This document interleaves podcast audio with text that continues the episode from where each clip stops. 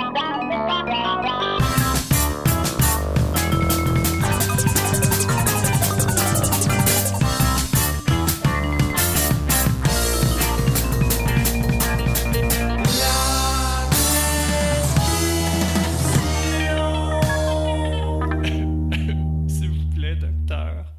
Bonjour et bienvenue à la prescription avec docteur Frédéric Lambert.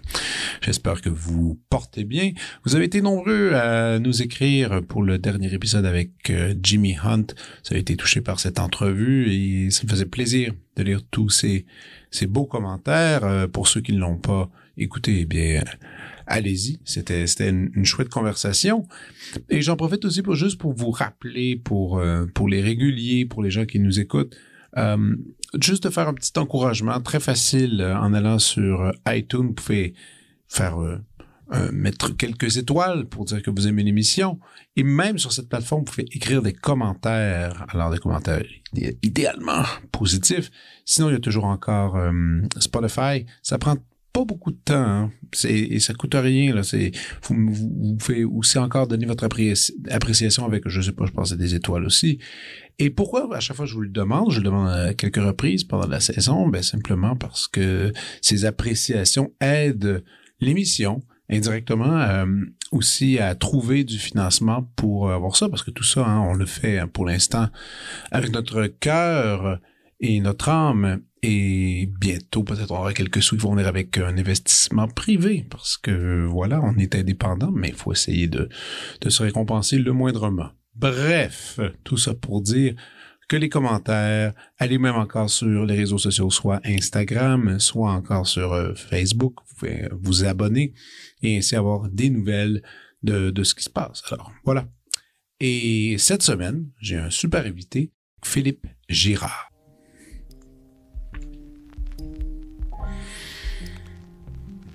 Philippe Girard est né à Québec en 1971. Il publie sa première bande dessinée dans le magazine Je me petit débrouille, vers l'âge de 9 ans. Durant ses études, il dessine dans différents journaux étudiants avant de lancer le fanzine Tabasco avec JF et Lief Tand.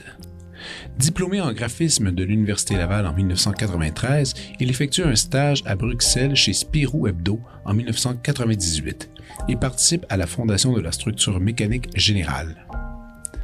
En 2010, il passe l'automne à Bordeaux pour une résidence d'écriture et réitère l'expérience à Cracovie en 2019 ainsi qu'à Liège en 2022.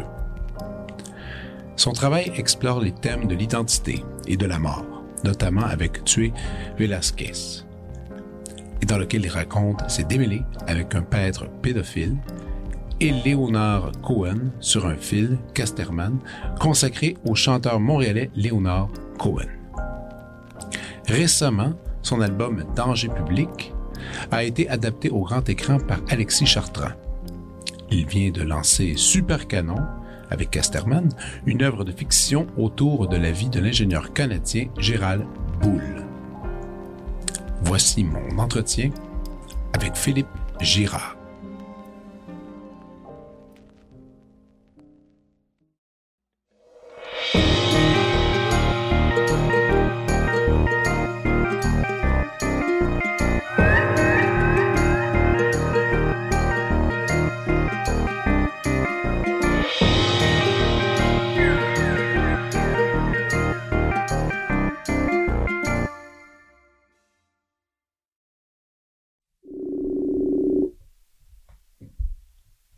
Allô?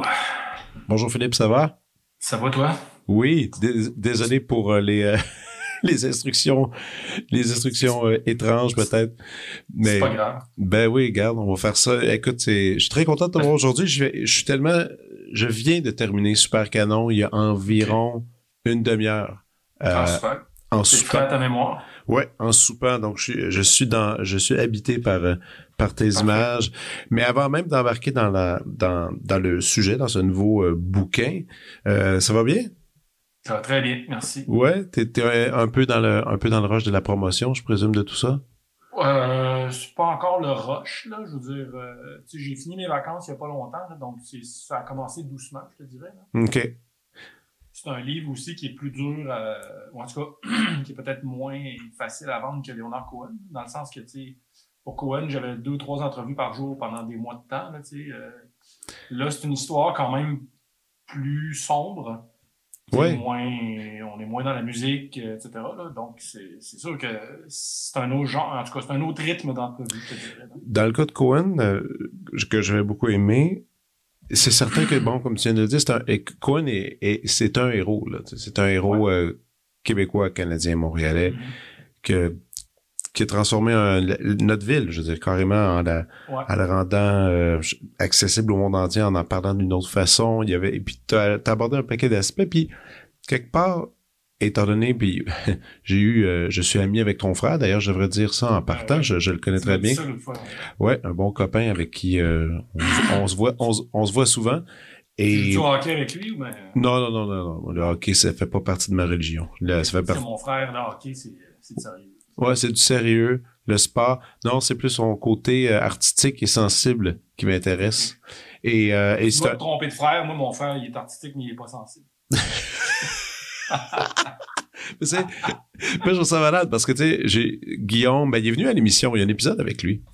Puis, euh, c'est puis on a, on a parlé, euh, tu sais, je connais beaucoup de choses, en fait, de toi. C'est ça qui est intéressant. Je connais beaucoup de choses sur ta, sur ta famille, euh, sur l'importance des livres quand vous étiez jeune à la maison.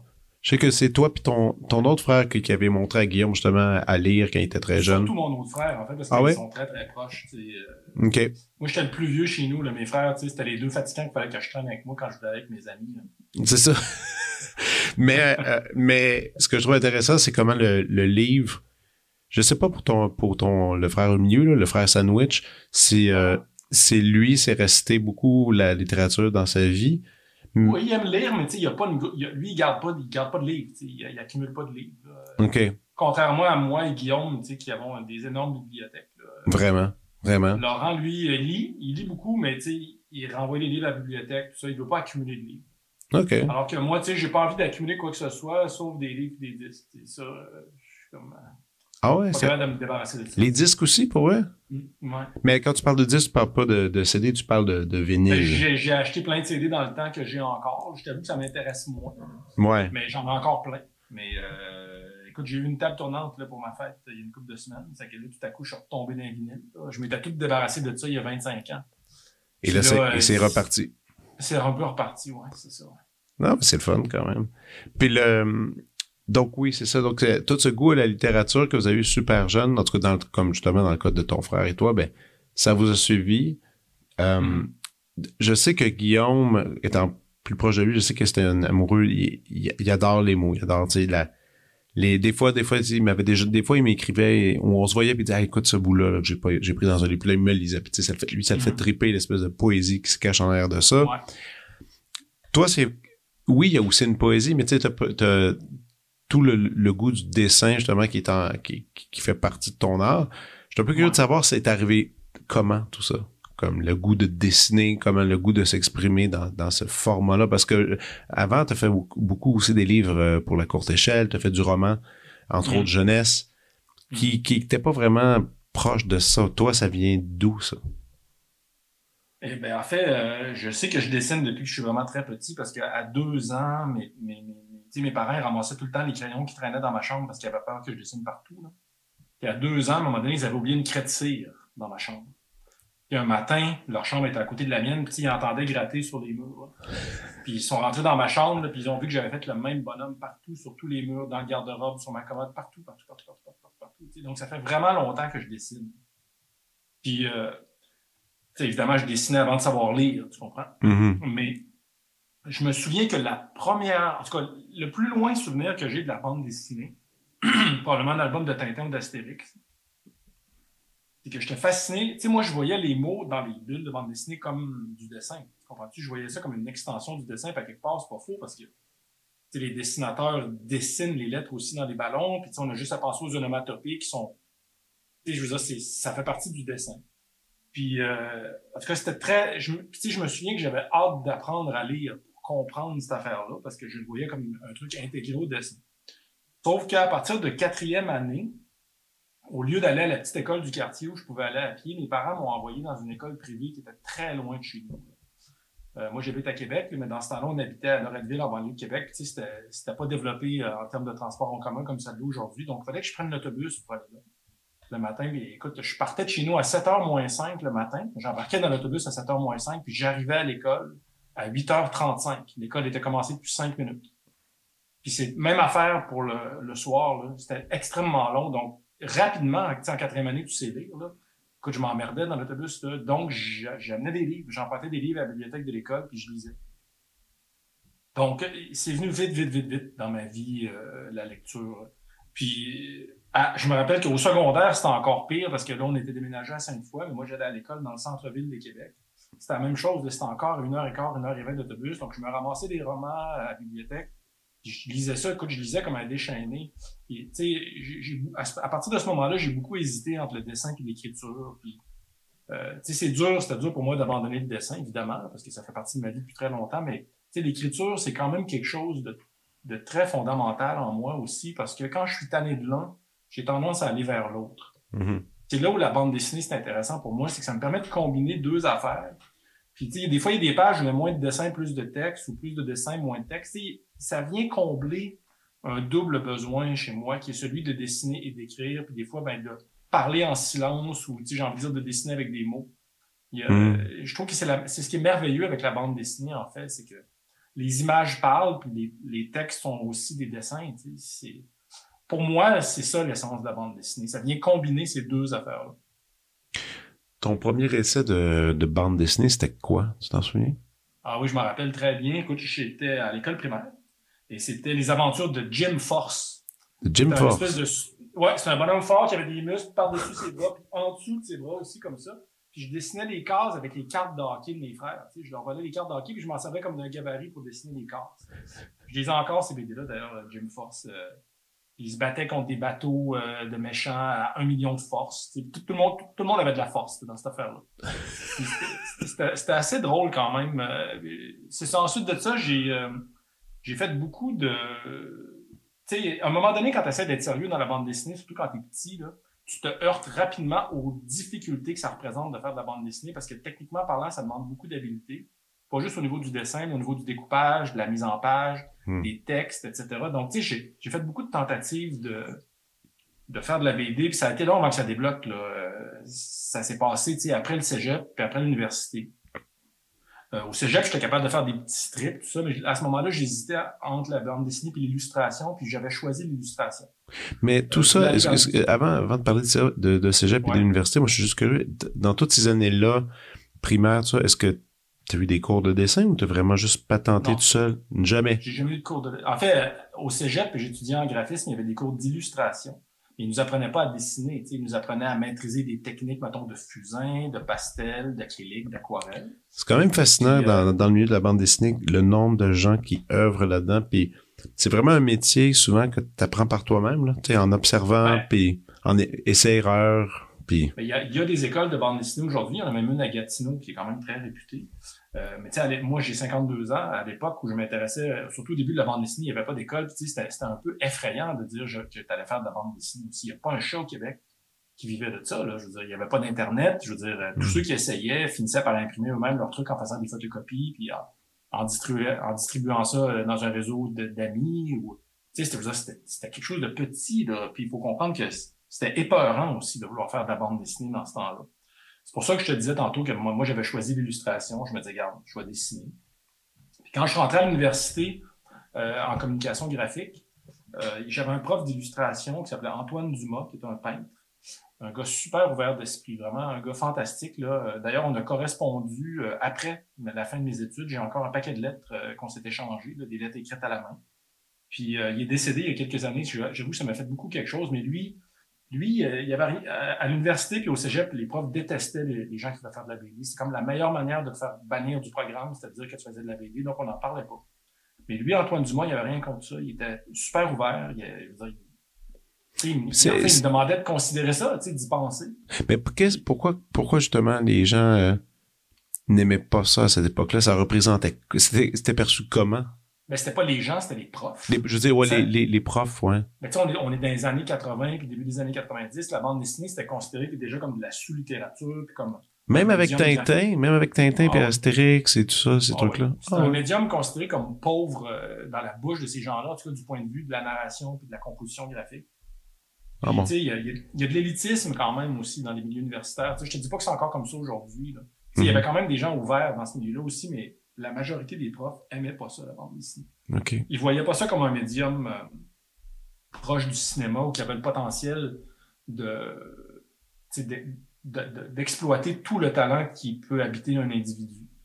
Puis je te dis, c'était réellement très mal vu. Euh, mon ami là, avec qui j'ai fait de la BD, euh, enfin, avec qui je fais de la BD depuis 30 ans, lui, étudiant en art plastique, on était dans le même pavillon à l'Université Laval, le pavillon Caso, puis on, écoute, on le savait, il fallait pas en parler, il fallait garder ça mort autant que possible. Sinon, les profs nous mettaient tout de suite une étiquette dans le front, puis généralement, on finissait, on ne pouvait même pas finir notre programme. C'était très, très, très mal. Wow. C'est qu'en réalité, la bande dessinée a connu une grosse éclosion après ça. Moi, j'ai gradué en 93 à l'Université Laval. Puis, euh, la, la, la pastèque, puis euh, la série Paul de Michel Rabagliati, puis bon, toute la BD indépendante en noir et blanc, ça, ça a émergé, en tout cas, c'est arrivé ici quelques années plus tard. Puis ça, ça a fait tomber beaucoup de barrières. Les- déjà, les lecteurs ont accepté de laisser rentrer dans leur bibliothèque des albums qui n'étaient pas cartonnés en couleur comme des Astérix ou des Tintins. Ce qui faisait que des albums plus artisanaux, là, euh, de- de- très épais, mais en noir et blanc, tout à coup, ça devenait un livre. Ouais. Ça devenait un truc, un vrai livre. Puis ça, ça à partir de ce moment-là, tout a changé. Tout, tout, tout, puis bon, l'Internet est arrivé, ce qui faisait qu'on pouvait envoyer des projets aux éditeurs, puis ça prenait pas deux ans avant d'avoir une réponse. La correspondance allait vite. Avant, tu sais, tu faisais ton album dans ton sous-sol. À un moment donné, tu envoyais des pages à un éditeur par la poste en faisant des photocopies, puis généralement, il te répondait pas. Tu, comprends? Il y, a eu, il y a eu une conjonction d'événements qui ont fait qu'à un moment donné, on a été obligé de reconnaître que la bande dessinée avait du potentiel. Hmm. C'est- devenu comme... euh, dire, tu peux pas, euh, à moins de vivre comme une autruche, te mettre la tête dans le sable. C'était une réalité. La BD marchait. Puis, tu sais, dans un, dans un, dans une communauté comme la nôtre au Québec, où on est un- une petite population, la bande dessinée vient compléter le travail que fait le cinéma aussi. On raconte notre histoire, on raconte notre réalité, on raconte nos vies, nos, ce qu'on a en commun, nous les Québécois, à travers la bande dessinée. Dans des pays, j'ai envie de dire, euh, riches, comme les États-Unis, euh, sais, ce que le cinéma fait pour la culture, euh, il, le fait en lui-même, puis il couvre tout le territoire. Ici, la bande dessinée vient compléter le travail euh, du cinéma québécois.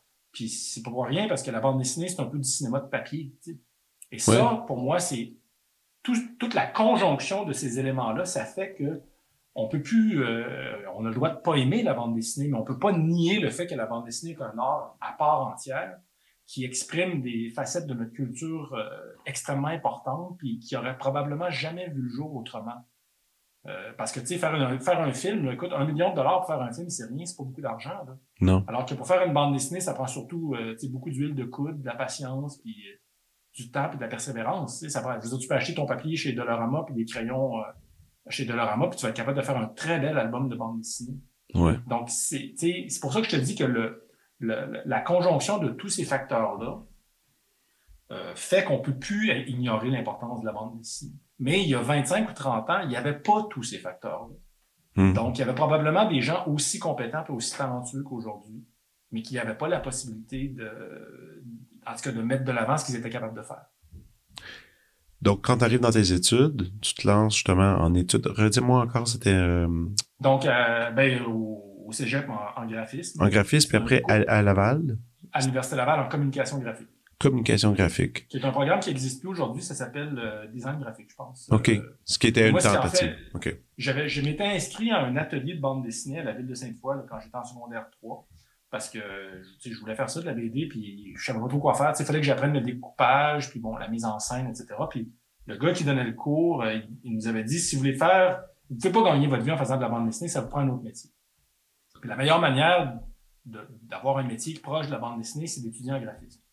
Donc, je m'étais inscrit au cégep de Sainte-Foy en graphisme, mais les profs, il y avait plein d'auteurs de BD qui débarquaient là, puis ils discartaient tout le temps. Ils les- éliminaient aussi vite que possible. Donc, moi, je tenais ça mort. Tu comprends, j'en parlais pas.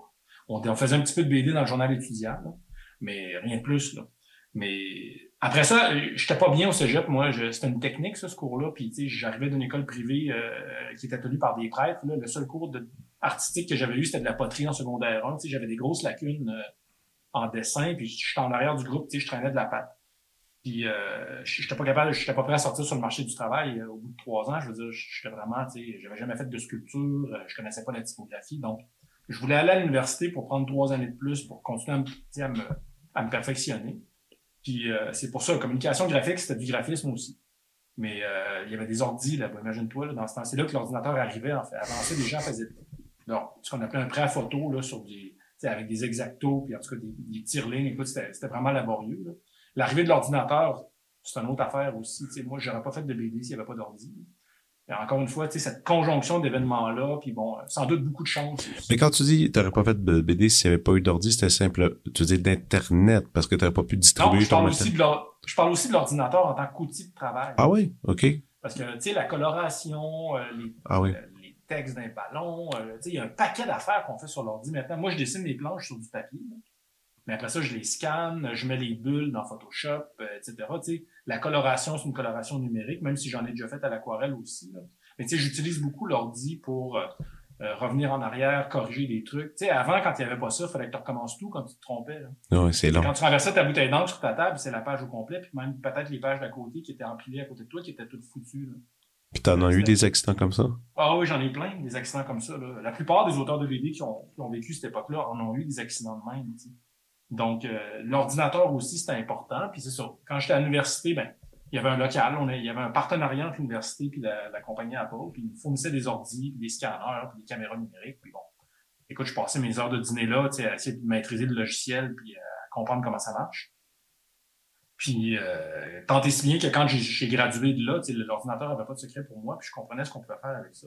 OK. Puis, bon, en tout cas, bref, c'est ça, tu sais, tout, tout ce parcours-là m'a je pense, en tout cas, a fait tomber beaucoup de barrières en ce qui me concerne pour la bande dessinée. Ensuite, euh, après les études, c'est à ces moments-là que tu as commencé à faire des livres pour plus jeunesse. Fait, euh, ouais, en fait, quand j'ai gradué à l'université, j'étais pas mal décidé à faire de l'illustration. Euh, c'était vraiment ça qui me tentait. Puis je m'étais dit, je J'habitais dans une chambre, là, dans une petite maison qui, appartenait à ma tante. Puis la vie me coûtait pas cher. Puis je m'étais dit, je vais faire de l'illustration. Puis ça prendra le temps que ça prendra. Puis je vais être capable de gagner ma vie de même. Puis même si je mange du beurre de pinot tous les jours, ben, je vais le faire un bout puis je vais être correct. Sauf que les premiers contrats d'illustration que j'ai faits, à un moment donné, j'ai comme réalisé que c'était du dessin jetable. Dans le sens où, tu sais, c'est bien beau de faire un dessin, mettons, pour la Société d'assurance automobile du Québec pour le renouvellement de permis de conduire. Les personnes remarquent une illustration en haut du formulaire. Ils vont détacher la partie qui doit qui est sur lequel il y a leur signature, puis ton dessin, puis le mettre dans la poubelle. Tu sais. Puis rapidement, j'ai réalisé ça, là, que je dessinais pour la poubelle, en fait. Puis c'était compliqué de se faire payer aussi. Dans ce temps-là, les, euh, les gens nous étaient supposés nous payer dans les 90 jours, mais souvent c'était plus long que ça. Ouf. Donc, tu étais tout le temps, tout le temps dans l'attente de, de, beaucoup d'argent qui rentrait rarement, ou en tout cas, quand ça rentrait, c'était par fragment. Puis, tu sais, tout le temps, euh, t'étais tout le temps cassé. Puis en train de... qu'à un moment donné, je me suis découragé de ça. je me suis dit, OK, l'illustration, c'est pas pour moi, j'arrête tout ça pendant une couple d'années, je dessinais plus. En fait, je faisais du graphisme, puis je gagnais ma vie comme graphiste, puis je j'avais tout oublié ça. Puis c'est encore un concours de circonstances complètement euh, imprévu qui m'a ramené à la bande dessinée. Euh, mon frère était enseignant sur la rive sud de Québec. Mon frère Laurent, celui que tu connais pas. Mm-hmm. Puis euh, il n'y avait pas de voiture. puis il n'y avait pas de poste non plus. Donc il avait besoin de se pointer à l'école à chaque matin pour dire écoutez, moi je suis disponible, si vous avez besoin d'un remplaçant, je suis là. Et pour ça, ça prenait une auto, puis moi j'avais une auto. Donc, j'y ai passé ma voiture pendant des mois pour qu'il aille là-bas. Moi, je prenais l'autobus pour aller travailler. Puis un matin, il m'a appelé puis il m'a dit Philippe, j'ai perdu une roue avec ta voiture sur le pont Québec. Il dit là, j'ai fait venir une remorqueuse, etc. Mais il dit ça me prendrait les papiers d'assurance. Donc là, ben, j'ai dit OK, je vais, retourner chez nous chercher les papiers d'assurance, je te rappelle. Donc là, j'ai quitté le bureau, je suis embarqué dans l'autobus. Je suis retourné chez nous au centre-ville. Puis en sortant de l'autobus, j'ai croisé Lefton qui faisait du jogging. Que j'avais fréquenté pendant mes années d'études au cégep à l'université, mais on s'était perdu de vue. Il faisait du jogging dans mon quartier, puis il m'a dit il faudrait qu'on aille prendre un verre, j'aurais voulu qu'on fasse de la BD ensemble, qu'on parte un fanzine. Puis c'est une idée qui me trottait dans la tête, moi aussi. là, j'ai dit écoute, là, je peux pas te parler tout de suite, là, mais on, on s'en reparle. Puis une couple de jours plus tard, on est allé prendre une bière. Puis euh, on, on a mis ça sur la table, c'est comme ça que ça a reparti. On a parti le fanzine Tabasco comme ça. Puis les choses, tu comprends, il y a tout le temps, on dirait que le, hasard, la vie, les, les pas ça comme tu veux, là, le mm-hmm. destin, le karma me ramène tout le temps à la bande dessinée. Puis c'est ce qui est arrivé encore une fois euh, à ce moment-là. Puis tranquillement, pas vite, ça a pris de plus en plus de place dans ma vie. Tu sais, en 97, on était, euh, ben, c'était pas les balbutiements d'Internet, mais en tout cas, pour monsieur, madame, tout le monde, on n'avait pas tous Internet. Là. Non. Moi, j'ai commencé à avoir Internet au travail à ce moment-là, puis bon, là, j'allais voir les sites web de BD Paradisio, puis etc. Puis j'ai découvert Louis Trondem, puis l'association grâce à Internet. Puis c'est ça, les choses, euh, les choses ont commencé à bouger pour nous grâce à ça. Tu es allé en France aussi pour faire une formation, je crois, avec, euh, avec Spirou. Pendant... En fait, euh, en fait tu, mélanges deux affaires. C'est qu'en 98, il y avait un organisme à Québec, au Québec, qui s'appelait l'Agence Québec Wallonie-Bruxelles pour la jeunesse. La plupart des auteurs de BD québécois ont fait leur premier voyage en Europe grâce à eux. Il suffisait de présenter un projet euh, où on allait rencontrer des gens, puis etc. Puis eux, ils nous payaient le billet d'avion rendu là-bas, mais on, s'organisait pour vivre. Donc, euh, moi, mon, rêve à ce moment-là, c'était d'aller travailler chez Spirou, le magazine Spirou. Puis euh, j'avais contacté le rédacteur en chef qui s'appelait Thierry Taillo. J'avais envoyé une lettre avec euh, des exemplaires de Tabasco, puis j'avais dit, écoute, moi, je serais super intéressé à venir faire un stage chez Spirou, etc. Puis il m'avait dit, pas de problème, tu vas venir une couple de jours. Je pense que c'était trois jours, je me rappelle plus en tout cas. J'avais passé trois jours dans les bureaux de Spirou avec notamment Raoul Cauvin, à faire de l'observation, euh, puis à regarder comment est-ce qu'ils faisaient ça, eux autres, le magazine. Parce que nous, Tabasco, on voyait ça un peu comme un, un fanzine très simple, là, mais on se disait, à ce moment-là, en tout cas, on se disait peut-être qu'on peut le développer pour faire quelque chose de plus luxueux. Donc, cette immersion-là m'avait servi à ça. Puis par la suite, si je me rappelle bien, j'étais resté une vingtaine de jours en Belgique. J'avais fait le tour d'un paquet de places. J'avais été voir un paquet d'éditeurs alternatifs, la cinquième couche, tout ça. Puis euh, Rayon, Amok, en tout cas, un, paquet de petits éditeurs. Puis c'est ça, je m'étais promené aux quatre coins de la Belgique pour comprendre c'était quoi la dynamique de la nouvelle bande dessinée. La bande dessinée qui était autrefois euh, underground, qui est en train de monter puis de s'imposer comme quelque chose de plus euh, commun. Donc ça, c'est une chose. Puis plus tard, en 2010, j'ai eu euh, une résidence d'auteur à Bordeaux, en France. Oui. Où je suis allé pendant plusieurs mois. Enfin, même mes enfants sont venus, ils sont allés à l'école là-bas pendant, pendant que j'étais là. Ah oui? Ouais. Mais euh, c'est ça. La, Belgique, ça a été mon, vrai premier voyage de bande dessinée. J'étais en Europe avant, mais, mais, c'est par mes propres moyens. Mais là, vraiment, à tous les jours, j'avais donné dans BD, puis j'avais des rendez-vous. J'étais même allé à l'école Saint-Luc à Bruxelles. Euh, rencontrer des profs, rencontrer des classes d'étudiants. J'avais vraiment fait une grosse immersion. J'avais été au musée de la bande dessinée, en tout cas.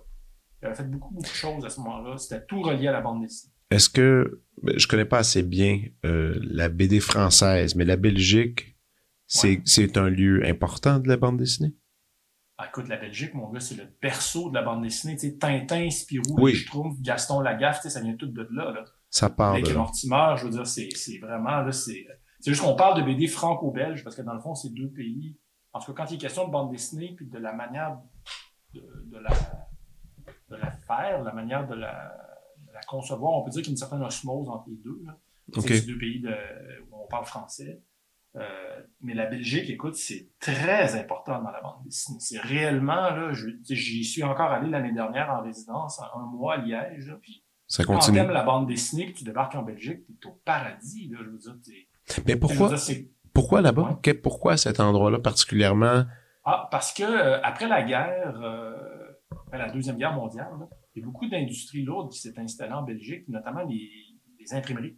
Il y avait une immense euh, bassin d'imprimeurs en Belgique. Donc, euh, ça a fait que cette industrie-là s'est développée énormément. Et que, euh, donc, eux autres, ils avaient les moyens d'imprimer des livres. Donc, ils ont, ils ont, naturellement, il y a des, ils, ont, ils se sont lancés là-dedans, puis il y a des BD qui sortaient. Puis, la littérature jeunesse, dans l'exemple de Tintin, on parle souvent du journal Le Soir, là, puis du Petit 20e, bon, dans lequel Hergé publiait ses premières histoires. Mais après ça, quand on faisait des livres de tous ces, ces épisodes-là qui paraissaient en feuilleton dans les journaux, ben, on avait la ressource à côté pour fabriquer le livre, tu comprends? C'est ça. Donc la Belgique est devenue comme le creuset de la bande dessinée franco-belge contemporaine à cause de ça. À cause de détails techniques. aujourd'hui, bah, ben, c'est la technique, le savoir-faire, euh, tu mhm. comprends? la culture aussi euh, de l'image. Bon. Tu sais, la bande dessinée, on a tendance à l'oublier, mais ça vient beaucoup des images d'épinards. Puis, euh, ben, c'est ça, la Belgique, c'est un pays catholique. donc, ils avaient cette culture de l'image-là aussi, pas loin. Tu comprends? Tout ça, encore une fois, il y a une conjonction d'événements et de facteurs font que tous les, tous les facteurs étaient réunis pour que ça, ça émerge, en fait. Je te dis encore aujourd'hui, quand tu es en Belgique, le système de la BD, tu, tu le sens, tu, il y a des murales sur les murs des, dans, à Bruxelles, d'immenses murales de bande dessinée partout. Ils ont magnifique musée de la bande dessinée, des libraires, des ateliers d'auteurs. C'est un pays de bande dessinée. C'est hallucinant, la Belgique. C'est le paradis. Wow. Donc, tu as, as, eu la chance d'être là-bas, de travailler, tu as une formation, et là, par après, tu es revenu ici. Ouais. Tu es revenu au Québec. Euh, tu as toujours habité à Québec, hein? tu n'as pas habité à Montréal. J'ai habité à Montréal en 1994. Ouais. Je suis revenu à Québec après. OK.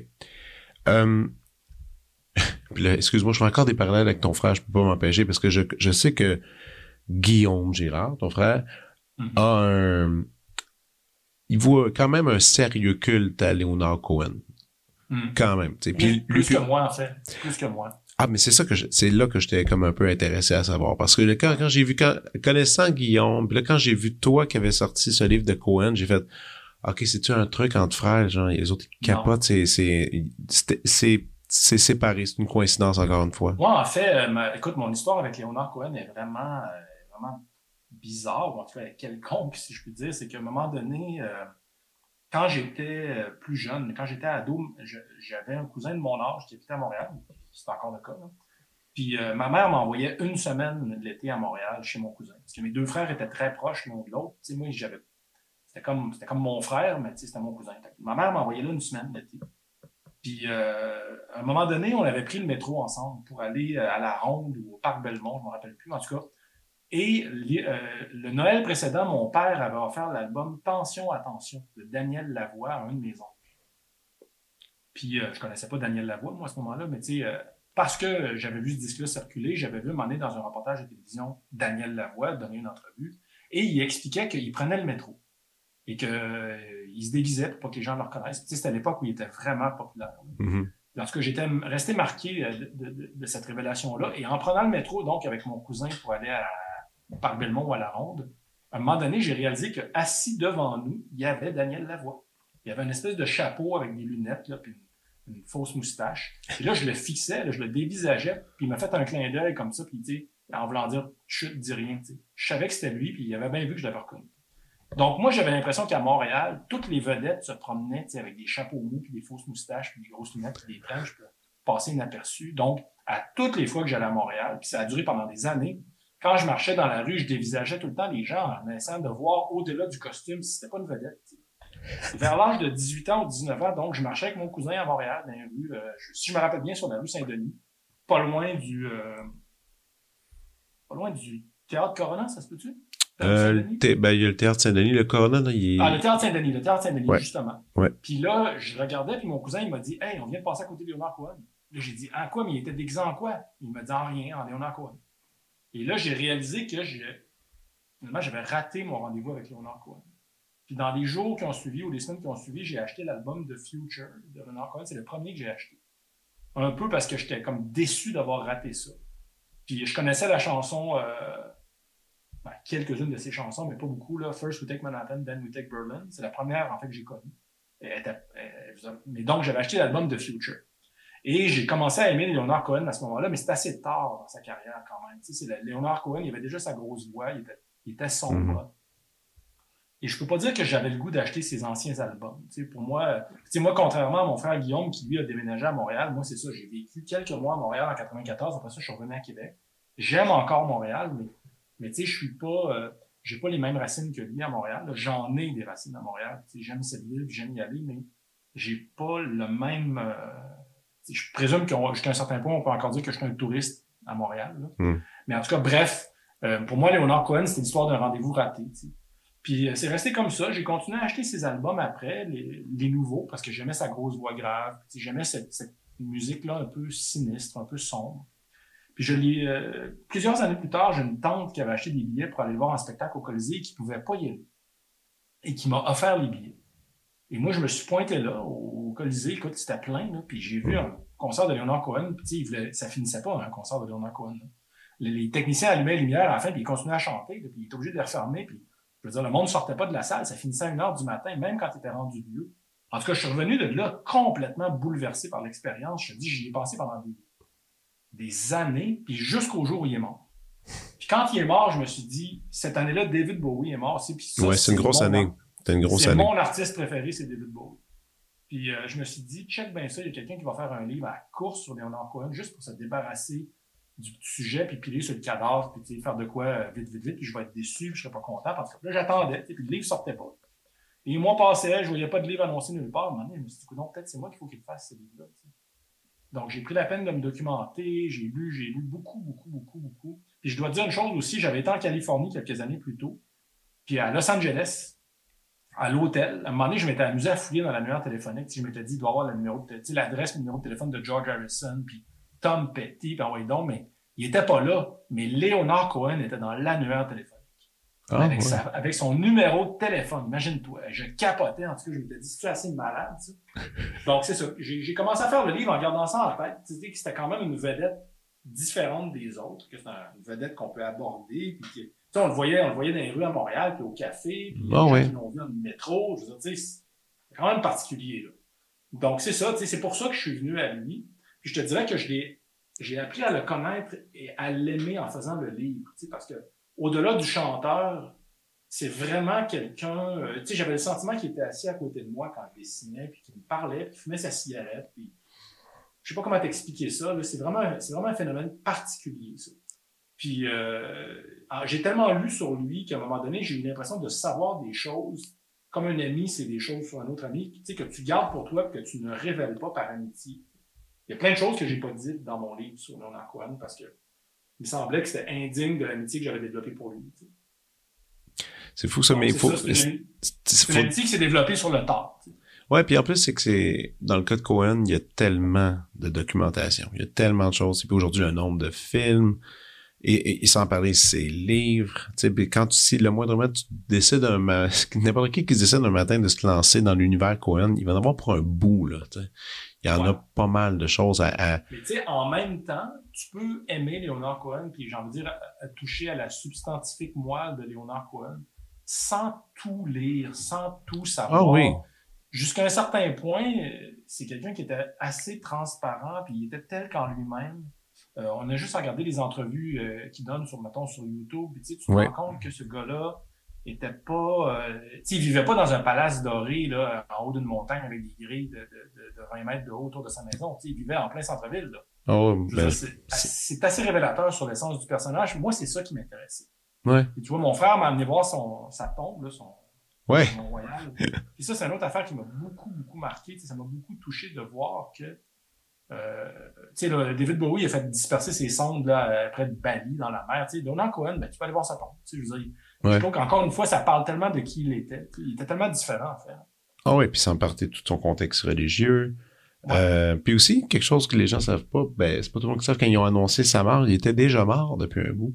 Ouais. Il y avait, ils voulaient que ce soit discret, ils ont fait des, la cérémonie de l'enterrement avait déjà été exécutée et après ils ont annoncé sa mort. Ben, je pense que ça a été comme trois ou quatre jours, même peut-être cinq après. Puis là, les gens étaient tout marqués, mais parce qu'ils voulaient pas justement toute l'attention médiatique, laisser les enfants, laisser euh, petits enfants vivre, euh, vivre ce moment-là, ce que je trouve pas mal chouette ça aussi quand même. Ouais. Je dois admettre. Mais donc ce sujet-là super lumineux de Cohen et et là tout d'un coup pouf, on se retrouve avec euh, Jerry Jerry Bull euh, avec ton... une fiction. En fait, c'est une fiction autour de la vie de Gérald Bull, il faut quand même le dire. Ouais. Euh, pour Cohen, j'ai vraiment essayé de faire une biographie, mais pour Super Canon, euh, je peux pas dire que c'est une biographie. C'est une histoire qui tourne autour de sa vie, mais il y avait beaucoup de trous dans le fil conducteur de, l'histoire que je voulais raconter. Donc, euh, j'ai dû faire l'effort d'empathie nécessaire pour entrer dans la peau du personnage, pour essayer de comprendre ce qu'il vivait.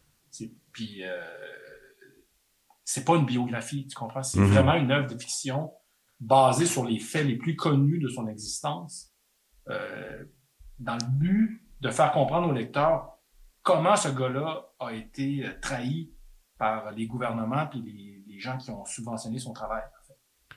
Oui, trahi, c'est, le, bon mot. En même temps, évidemment, ce que j'ai trouvé intéressant dans le livre, c'est qu'à la toute fin, quand, quand, quand il est terminé, tu as mis toutes les sources euh, que tu as utilisées justement pour t'informer, tout ça. je t'avoue que je risque d'aller m'amuser un peu là-dedans parce que je suis curieux même tu sais après avoir après avoir terminé de lire j'étais allé voir une photo j'étais comme qui ressemble à quoi c'est qui c'est qui cette personne là c'est Là, ce qui est chouette dans la façon que tu le traites, c'est le dessin. Je veux pas dire que ça embellit le personnage, parce que tu sais, c'était quand même une drôle de personne quelque part là, dans, dans ses projets, mais en même temps, il y a un, il y a un ton. Euh, si tu parlais en entrevue, je pense que tu parlais beaucoup du, du rêve, le, rêve inaccompli ou, le, ou la portée du rêve qu'il avait pour, euh, En pour, fait, c'est que. pour ses projets. Oscar, Oscar Wilde disait il y a deux drames dans la vie d'un être humain. C'est réaliser ses rêves ou ne pas réaliser ses rêves. Et je pense que dans le cas de Gérald Bull, il a vécu les deux. Il a réalisé son rêve de construire des immenses canons, mais il n'a pas réalisé son rêve d'utiliser ces canons-là pour lancer des satellites dans l'espace. Donc, euh, ça, ça, ça, je trouvais ça vraiment, vraiment intéressant. Je trouvais que c'est un, beau paradoxe.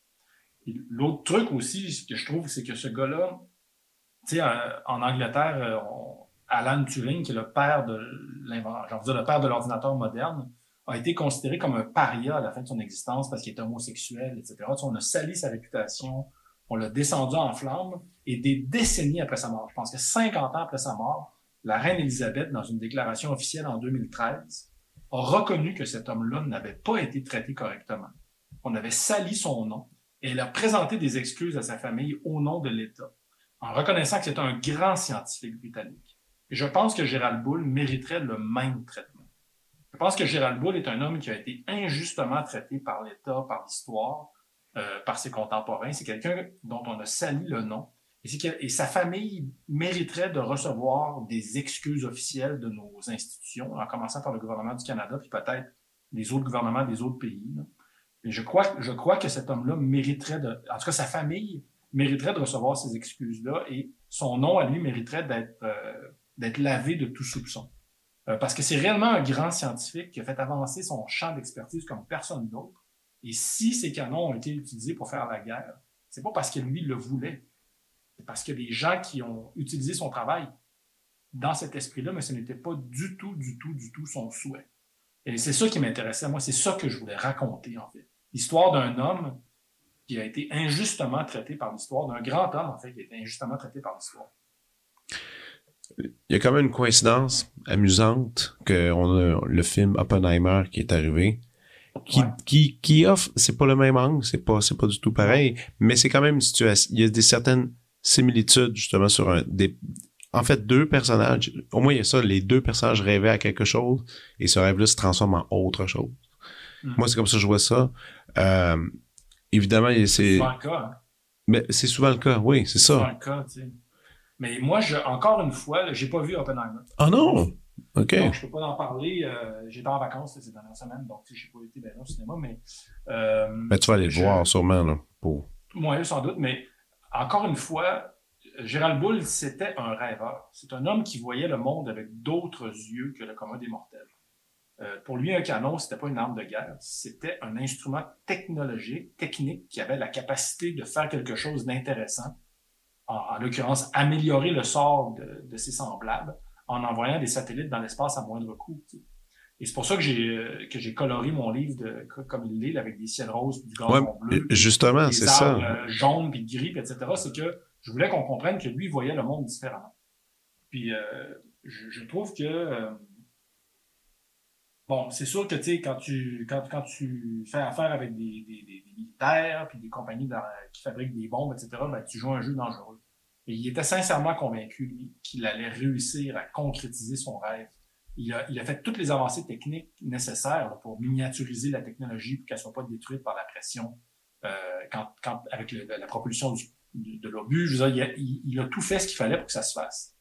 Et je trouve que c'est, pour ça que je te dis que je trouve que je trouve que sa famille, parce que lui est mort évidemment, mais sa femme et ses enfants mériteraient de recevoir des excuses officielles du gouvernement pour le mauvais traitement que lui a reçu de son vivant. C'est un homme dont on devrait euh, laver la réputation puis rétablir la, la renommée. Il a réellement fait des choses extraordinaires dans son domaine et euh, il, il ne méritait pas d'être traité comme ça. Peux-tu me dire comment, ce sujet-là était tombé dans les mains? Parce que c'est quand même Ouais. curieux. En fait, dans les années 90, en- tu sais, quand il y a eu la première guerre du Golfe en 1990, j'étais à l'université. Puis euh, j'avais un ami qui étudiait au Collège royal militaire de Saint-Jean pour être ingénieur. Puis euh, écoute, nous, on avait tous peur que la conscription soit déclarée au Canada qu'on soit pris pour aller se battre en Irak. Euh, puis lui nous disait, c'est quand même paradoxal parce que les armes qu'on reproche à, à Saddam Hussein d'utiliser. En tout cas, parmi ces armes-là, il y a des canons qui ont été créés par un scientifique canadien, en l'occurrence Gérald Bull. Et là, le Canada fait partie de la coalition qui va, va aller se battre en Irak contre euh, Saddam Hussein. Donc moi, c'est comme ça que j'ai au début, j'ai entendu parler de lui. Je trouvais ça quand même assez impressionnant. Bon, évidemment, après ça, on connaît l'histoire. Il n'y a pas eu de conscription. Bon, ça s'est arrêté. Puis 20 ans plus tard, George Bush, fils, est allé refaire une autre guerre en Irak pour supposément finir le travail. Puis euh, bon, c'est ça. C'est un peu là que, tu sais, ce personnage-là, autrement dit, Gérald Bull, il traînait dans le décor depuis un Et quand j'ai eu fini euh, Léonard Cohen, l'album de Léonard Cohen, un an plus tard, mon, parce que c'était la pandémie, tu sais, le livre, j'ai attendu un an avant qu'il sorte, en fait. Mm. L'éditeur m'a contacté, puis il m'a dit, on j'aimerais ça retravailler avec toi. Puis je savais pas quoi faire, tu on ne pouvait pas aller dans les bibliothèques contacter, euh, aller chercher de la documentation, etc. Moi, ce projet-là sur Gérald Bull, ça fait longtemps qu'il me trottait dans la tête. J'avais même contacté quelqu'un proche de la famille euh, pour essayer d'aller compléter l'information qui me manquait, mais à toutes les fois que je donnais rendez-vous pour aller manger, il me, il posait des lapins, il me plantait là, puis il venait pas. Ah ouais. Donc, à un moment donné, j'avais mis ça de côté. Tu sais, je m'étais dit, je n'ai pas ce qu'il faut, puis bon, c'est mal aligné. Mais quand Casterman m'a recontacté, je leur ai parlé de ça. Je leur ai expliqué le contexte. Il m'avait, il m'avait fourni un scénario sur Alan Turing, justement. En me disant, regarde, ça, c'est le genre d'affaires qui nous intéresse. Puis là, je me suis rappelé qu'Alan, pour moi, Alan Turing, c'était comme un grand scientifique euh, dont la réputation a été salie de son vivant. Et qui, donc, c'est ça qui avait bénéficié d'une grâce là, euh, posthume de la part de la reine Elisabeth, qui avait reconnu dans une déclaration publique que c'était un grand scientifique. Et j'ai tout de suite fait le lien entre lui et Gérald Bull. Il me semblait que Gérald Bull méritait le même traitement. Donc, j'en ai parlé à mon éditeur en lui expliquant que, bon, c'est la pandémie, j'ai de la documentation que j'amorce depuis des années, mais euh, il, y a des trous dans, dans, dans, dans la documentation dont je dispose, puis elle la documentation était difficile à aller chercher, tout était fermé à cause de la pandémie. Et là, l'éditeur m'a dit, écoute, de toute façon, ce qui nous intéresse, c'est, si la légende est plus intéressante que la vérité, on va raconter la légende. Hmm. On dit, on, on- on va, en faire une œuvre de fiction. Toi, tu vas faire l'effort de te mettre dans la peau de Gérald Bull pour nous expliquer comment il se sent en tant qu'être humain traqué euh, qui a une cible derrière la tête. Puis on va travailler ensemble pour que tout ça soit le plus crédible possible. C'est ça qu'il faut faire. Donc, c'est comme ça que j'ai fait. J'ai commencé à dessiner le livre. Et puis, quand le, le carcan est devenu un petit peu plus lousse autour de la société, j'ai pris l'avion pour aller en Belgique. Euh, euh, je voulais aller à Uccle, là où il est mort. Euh, J'avais contacté un agent d'immeuble qui louait un appartement dans l'édifice où il était abattu, en tout cas, puis en lui disant que je voulais visiter un appartement, etc. Le gars n'est pas venu au rendez-vous, mais il y avait des déménageurs devant la porte de l'édifice en question, donc les, portes étaient ouvertes, les portes extérieures. là. parce que c'est un édifice qui est surveillé par caméra. Aujourd'hui, il y a quand même eu un meurtre dedans. là. Mhm. En tout cas, donc je suis rentré par la porte, je me suis faufilé jusqu'à l'étage où il habitait, je suis allé devant sa porte, j'ai pris des photos, etc. Tu comprends? Mais surtout, c'est que je suis devant sa porte, là, je suis revenu avec le principal matériau de mon livre, c'est-à-dire Mm. là, je- c'est comme si à ce moment-là, j'ai senti ce que c'était que d'être dans, dans ses chaussures. Je me suis senti comme un gars traqué, tu sais, qui vit tout le temps euh, en regardant par-dessus son épaule. Puis ça, c'est le principal matériau que j'ai ramené chez nous après. là.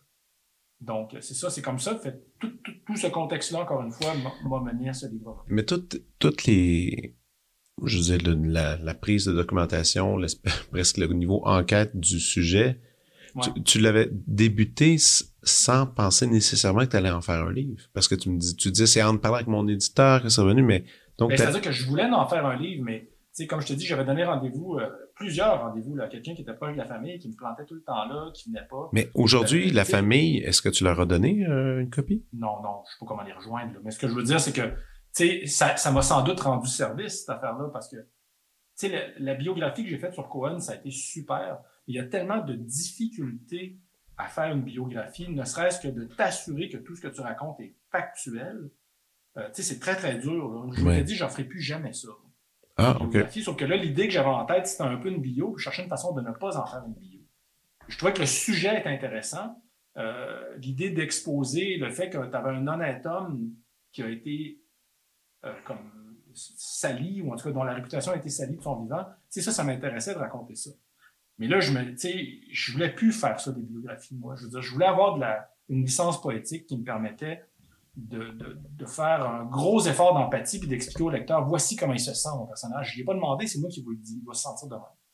Puis pour l'éditeur, c'était plus intéressant de procéder comme ça aussi. C'est ça l'affaire, c'est que tu sais, des bios, là, euh, j'en ferai pas une spécialité. Là. C'est trop, il y a trop de contraintes reliées à ça.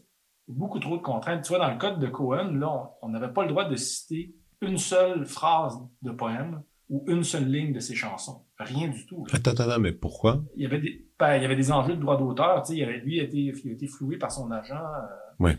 euh, de son vivant. Puis bon, tu sais, donc, il avait laissé des consignes extrêmement strictes par rapport à ça. Donc, il a fallu que je raconte son œuvre et ses chansons sans les citer.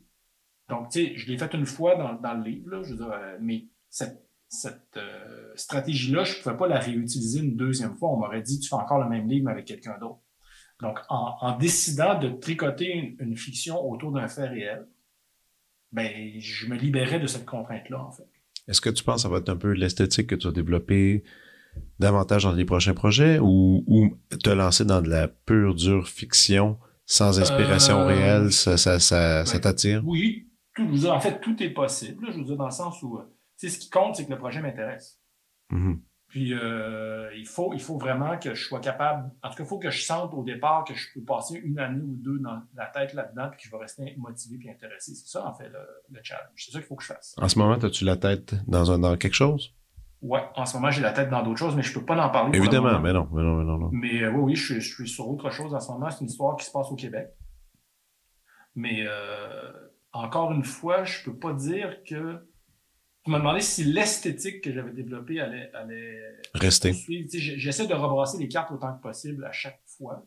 Mhm. C'est sûr que je dessine comme je dessine, puis bon, euh, j'ai des changes de crayon, tout ça, mais à un moment donné, je présume que les gens reconnaissent euh, mon style, ou je sais pas comment appeler ça, là, ma manière de dessiner, mais j'essaie de changer la palette de couleurs, de, de- d'éclater les cases. euh.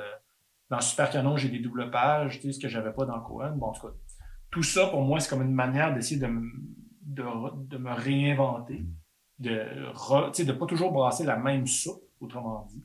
Ouais. Est-ce que je réussis? Écoute, j'espère. Peut-être pas, mais j'espère. Puis, euh, c'est ça. J'essaie vraiment de ne pas refaire le même livre à chaque fois. Je change la structure de mes livres aussi, beaucoup, beaucoup, beaucoup. Euh, bon, en tout cas, bref, c'est ça. Là. Ouais, ouais. Est-ce que des projets, là, c'est sûr que l'on parle de bande dessinée, tout ça. Est-ce que des projets avec de ton art que tu voudrais peut-être développer autrement? Je m'explique. Animation. Est-ce que tu as déjà fait de l'animation? Est-ce que tu as déjà fait Ouais, non, ça m'intéresse pas à mort, je vais être franc avec toi. créer là. du théâtre, écrire? Tu sais, essayer, essayer Oui, d'écriture ça, ça pourrait autrement. m'intéresser. Ça, ça pourrait m'intéresser.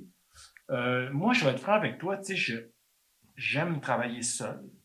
Euh, même si à, à quelque part, je travaille en équipe avec l'éditeur euh, parce qu'on se parle euh, presque à tous les jours, en tout cas toutes les semaines, puis on échange, puis on discute. Bon. Mais tu sais, je suis bien assis devant ma table à dessin, tranquillement, pas vite, là, avec euh, dans le silence. Puis euh, je suis bien dans mon petit univers, dans mon cocon. Euh, je sais pas comment le dire, en tout cas, mais tu sais, je, je, je c'est ça. Je trouve que le travail d'équipe, c'est très, très exigeant. Puis, euh, Puis c'est rempli de compromis, hein. Il y a ça aussi, ouais, mais tu sais, la, la- ce qui est merveilleux avec la bande dessinée, en tout cas de la manière que moi je la fais, c'est que même si j'ai un storyboard préparatoire avant de commencer mon livre, euh, le livre me réserve des surprises quand même. En ce sens où, euh, à partir du moment où je commence à réaliser ça au propre, il y a des choses qui changent, il y a des pages que j'élimine, il y a des trucs qui se rajoutent. Donc, le livre ne s'est pas révélé à moi à travers le storyboard. Tout ce qu'il y a là-dedans, là, c'est comme une amorce, c'est des éléments importants que je vais essayer de repositionner dans le livre plus tard, mais le livre lui-même reste à être découvert d'abord par moi.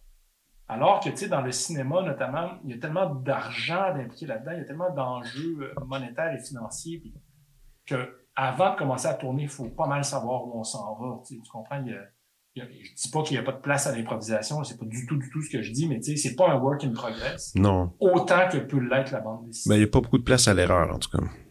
C'est c'est certain. aussi que, tu sais, quand tu te trompes, ça coûte cher. là, alors que Ouais. dans la bande dessinée, c'est c'est quand tu te trompes, ben, tu as gaspillé du temps, puis bon, peut-être une feuille de papier, puis de l'encre, mais je trouve que les enjeux sont différents.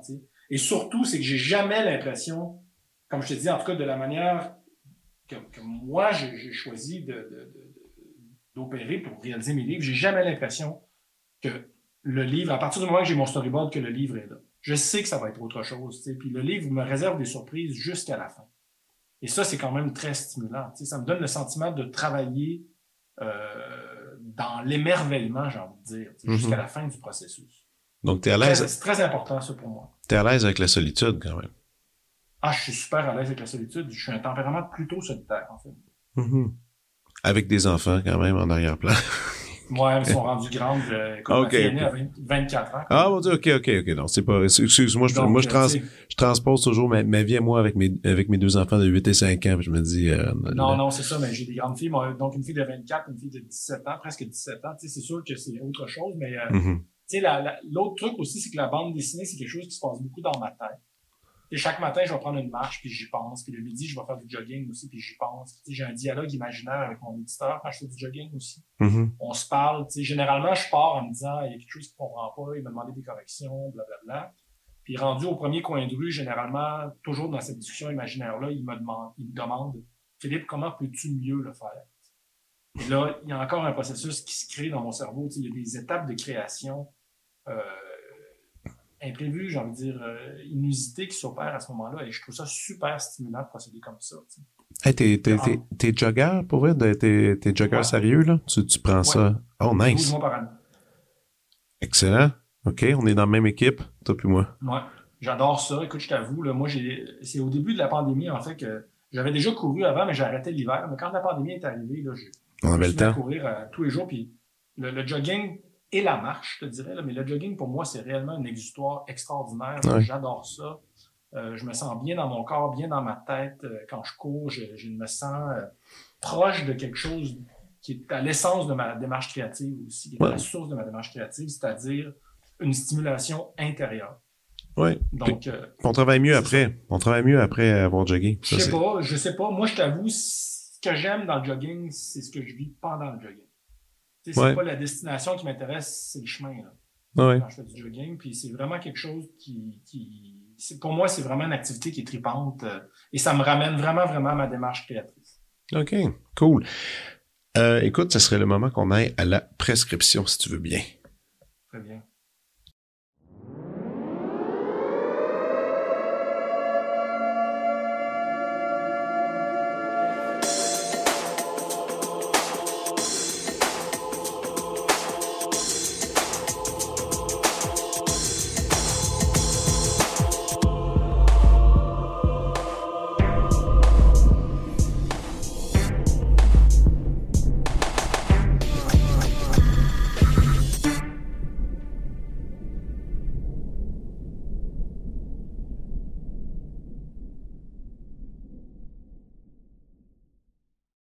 OK, alors Philippe, je t'écoute.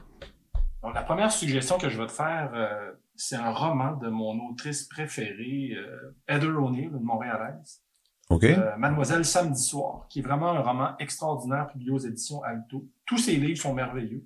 Mais cette fille-là, donc, c'est une anglophone de Montréal. Quand elle parle de Montréal, quand elle parle du Québec, quand elle parle des Québécois, elle le fait d'une manière que j'ai jamais euh, retrouvée ailleurs. J'ai jamais senti, je ne savais pas que, que des Anglais ou une Anglaise de Montréal pouvaient aimer des Québécois à ce point-là et avoir autant d'affection pour, euh, pour le Québec et pour Montréal. Je m'en doutais parce qu'évidemment, Léonard Cohen en avait aussi. Là. Oh, oui. Mais elle l'exprime avec des mots euh, qui sont à elle et qui sont très, très proches de, d'un senti que je sens, moi, très sincère. OK. Puis elle a un imaginaire aussi peuplé de, de personnages bizarres, loufoques, drôles, euh, inusités. C'est, pour moi, cet univers d'auteur-là, l'univers de Heather O'Neill, je trouve vraiment merveilleux. Euh, c'est vraiment, ça, c'est la première re- recommandation que je te ferai. OK, et c'est- son, son livre, c'est The Girl, Mademoiselle Samedi. Ma- Mademoiselle Samedi Soir, sont sa version originale. C'est son deuxième roman. Voilà. C'est qui est Voilà. publié en 2014. D'accord. Écoute, c'est c'est noté. Je, je la connais même pas. Alors, c'est parfait. Cool. Deuxième suggestion. Deuxième, Oui. Deuxième recommandation, euh, c'est l'album Néo-Romance d'Alexandra Strelinski, euh, que allé voir un spectacle ce printemps. Euh, moi, j'aime l'univers des femmes. Euh, c'est sûr, je suis le père de deux filles, là, donc je suis bien dans l'univers des femmes. Euh, je trouve qu'Alexandra Strelinski, c'est un secret de moins en moins bien gardé, mais c'est vraiment quelqu'un. En tout cas, euh, moi, j'adore, j'adore son univers, j'adore son sa musique. Je, me, je trouve que je trouve que cette fille-là, elle a, elle a réussi à faire quelque chose de merveilleux, c'est de nous rapprocher tous collectivement de la musique classique. Euh, même si sans doute qu'elle se définit pas comme une pianiste classique, mais je trouve qu'elle nous, en tout cas, elle réussit à nous rapprocher de ça.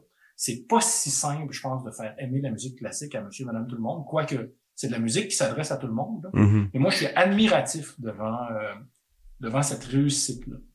T'écoutes... C'est pas du heavy metal, c'est pas du rock. Ce qu'elle fait, c'est quelque chose de vraiment très, euh, très éloigné de tout ça. Et je, écoute, au Grand Théâtre, on était plein. C'était plein, plein, plein quand on est allé voir le spectacle. Et elle revient encore, je pense, pour deux ou trois supplémentaires là, cet Hmm. automne. J'adore ça, moi, cette. euh, En tout cas, j'invite tout le monde à s'intéresser à elle. Je trouve que c'est merveilleux ce qu'elle fait. Est-ce que t'écoutes beaucoup de musique quand, quand tu travailles? Non, j'écoute pas de musique quand je travaille. Je travaille dans le silence. Oh, ouais. Rien en arrière-plan. Parce que, tu sais, tu as dit Alexandra Sremensky, puis ce que je trouve, je me disais, ah, probablement qu'il aimait parce que c'est instrumental, il n'y a pas de paroles comme ça. Non. Non. Je travaille dans le silence. Tu cours-tu dans le silence aussi? Si je quoi? Tu cours dans si le je silence? cours dans le silence aussi, oui. Surtout, Oh my surtout parce que j'ai besoin de savoir s'il y a des voitures qui s'en viennent, puis euh, s'il y a des chiens, puis euh, etc. Là, oui, je cours dans le silence aussi. J'écoute de la musique quand je fais n'importe quoi d'autre que dessiner. Mais, euh, ben, il reste, euh, il reste pas grand-chose. Il reste faire, euh, faire le lavage, Faire la puis... c'est un truc que j'adore. Ok, avec la tu musique. La fin de semaine, etc. euh, OK. mais euh, des fois, quand je fais la couleur, je vais mettre un petit peu de musique, mais quand je dessine, j'ai besoin d'être concentré. Je travaille vraiment, euh, OK. j'ai vraiment besoin de, de, de silence, puis euh, je suis Wow. bien, euh, je suis bien dans ce, dans ce contexte-là. OK, cool. Parfait. Euh, T'as-tu une troisième su- suggestion? Oui, j'ai une troisième suggestion. Euh, c'est l'album de BD Symptômes de Catherine Oslo, Euh, qui a été publié chez Pau Pau, Ah, euh, dans la dernière année. Catherine Oslo, c'est une autrice de Montréal. Euh, je trouve que c'est vraiment quelqu'un d'extrêmement talentueux. euh, puis j'aime, je suis, euh, je suis vraiment admiratif devant sa, la personnalité qu'il y a dans son travail. Elle arrive. ce qui est merveilleux dans son livre, c'est qu'elle nous parle de sujets qui, vraiment qui intéressent les femmes. C'est des considérations qui sont très très proches de la vie des femmes. Et, et- et encore une fois, elle réussit à amener des gens comme moi, des hommes, dans cet univers-là et, et à nous y intéresser. OK. Et tu sais, j'aime sa manière de dessiner, j'aime l'intimité qu'il y a dans ses livres. Euh, je trouve qu'elle nous parle sans filtre et sans, euh, elle elle est vulnérable dans son travail. Elle s'expose beaucoup, beaucoup, beaucoup, avec énormément de sincérité et euh, je trouve qu'il y a une sensibilité particulière dans son travail euh, que je trouve très, très précieuse en fait. En tant qu'auteur de BD, là, je peux pas faire autrement qu'être euh, vraiment, euh, je, suis impressionné en fait par la, la vulnérabilité que- que- qu'elle déploie, en fait, dans, surtout dans ce livre-là, mais dans tous ses livres. Elle a, elle a beaucoup, beaucoup, beaucoup de... Elle a baissé sa garde OK. euh, à travers ses livres et vraiment, là, c'est quelqu'un qui a pas peur de, de se montrer sans défense. Et je trouve que ça donne des livres qui sont très, très, très sensibles et dans lesquels il y a énormément de vérité, de sincérité. Et je- moi, je suis... euh, écoute, j'attends son prochain livre avec impatience. Mais OK. celui-là, Symptômes, je trouve que c'est une très grande réussite. OK. D'accord. Et puis écoute, il me reste... Ben, si t- si t'as encore d'autres suggestions, vas-y, en fait. Mais Ben, tu- écoute, je peux faire pas- une quatrième suggestion. Je Ouais, te recommanderais, je te recommanderais Bonjour Tristesse de Françoise Sagan, qui est un roman qui a été publié évidemment il y a plusieurs décennies. On en a fait un film aussi. Euh, Françoise Sagan, c'est euh, Heather O'Neill, c'est mon écrivaine euh, préférée, mais Françoise Sagan, c'est comme deuxième, très très proche deuxième position. Euh, J'aime encore une fois la désinvolture dans ce qu'elle raconte. Il y a énormément de il y, a, tellement de belles choses. Dans un autre de ses livres, elle disait l'amour, c'est tout ce qui se passe entre deux personnes qui s'aiment. Et je trouve que ça, parle assez bien de, son univers à elle. Elle explore l'ensemble des, des, j'ai envie de dire, des variantes, ou en tout cas la panoplie, l'éventail des possibilités qui existent dans une relation amoureuse, euh, en partant de la haine jusqu'à l'amour extrême et tout ce qui est entre les deux. Et c'est pas du tout cucu, c'est, raconté avec beaucoup d'intelligence, avec des mots que tout le monde comprend et avec une finesse qui est, euh, écoute, que je trouve encore une fois exceptionnelle. Euh, moi, ce livre-là, Bonjour Tristesse, c'est vraiment, c'est un des romans que je préfère. Et puis, euh, je me tanne pas de le lire. Je trouve que le film est très, très beau aussi. Et c'est ça, je trouve que c'est des univers qu'on, qu'on gagne à redécouvrir parce que ça nous ramène à l'essence de, de quelque chose qui, en fait, de l'être humain, des relations humaines. Et euh, pour moi, c'est ça. Tout, tout ça, en tout cas, dans le cas de Françoise Sagan, c'est une réussite à chaque fois. OK. Par curiosité, euh, dans le monde de la BD, est-ce est-ce que est-ce que t'as un ou une monstre sacré que qui te qui te qui te fascine encore aujourd'hui? À chaque fois que tu vois ces, ces bouquins-là sortir, tu te dis ça n'a pas de bon sens. C'est qui, qui demeure peut-être même une inspiration dans ton travail. Euh, écoute, Tintin, pour moi, ça, ça veut tout dire. là. OK, dire, Tintin. ça- C'est vraiment, ah oui, ça veut tout dire. Puis quand j'étais en résidence à Liège l'année dernière, j'ai eu la chance d'être invité euh, donc à visiter les fonds patrimoniaux de la ville de Liège. Et ils ont des planches originales de Tintin là-bas qui m'ont montré, notamment des planches de... On a marché sur la Lune. Et je dois t'avouer que je suis venu les yeux pleins d'eau quand j'ai vu ça. Vraiment, j'ai trouvé ça euh, extraordinaire. Pour moi, Tintin, c'est sûr que Tintin, bon, ça fait longtemps, puis ils en ont fait des tasses, des t-shirts, un paquet d'affaires. On a tendance à oublier tout ce que ça représente et à quel point c'est de la qualité. Tintin, c'est bien fait. Euh, Hergé, quand il parle de son travail, surtout à la fin de sa vie, il dit J'ai l'impression d'avoir réussi, d'avoir réussi à donner le meilleur de moi-même dans ce que je savais faire de mieux. Et je trouve que c'est vrai. Euh, Je trouve que c'est vrai. Je trouve que Tintin, c'est vraiment bon. euh, c'est beau, c'est intelligent. Ça prend pas les enfants pour des idiots. euh. pour moi, euh, en tout cas, pour moi, c'est. En tout cas, ça, ça veut tout dire pour moi, Tintin. Vraiment, là. Et je, je peux pas dire que j'en lis très souvent. Là. Bon, euh, il y a tellement de livres à lire, mais être face à face, euh, surtout avec des originaux d'Hergé, pour moi, c'est tout le temps une expérience extrêmement émotive. Hmm.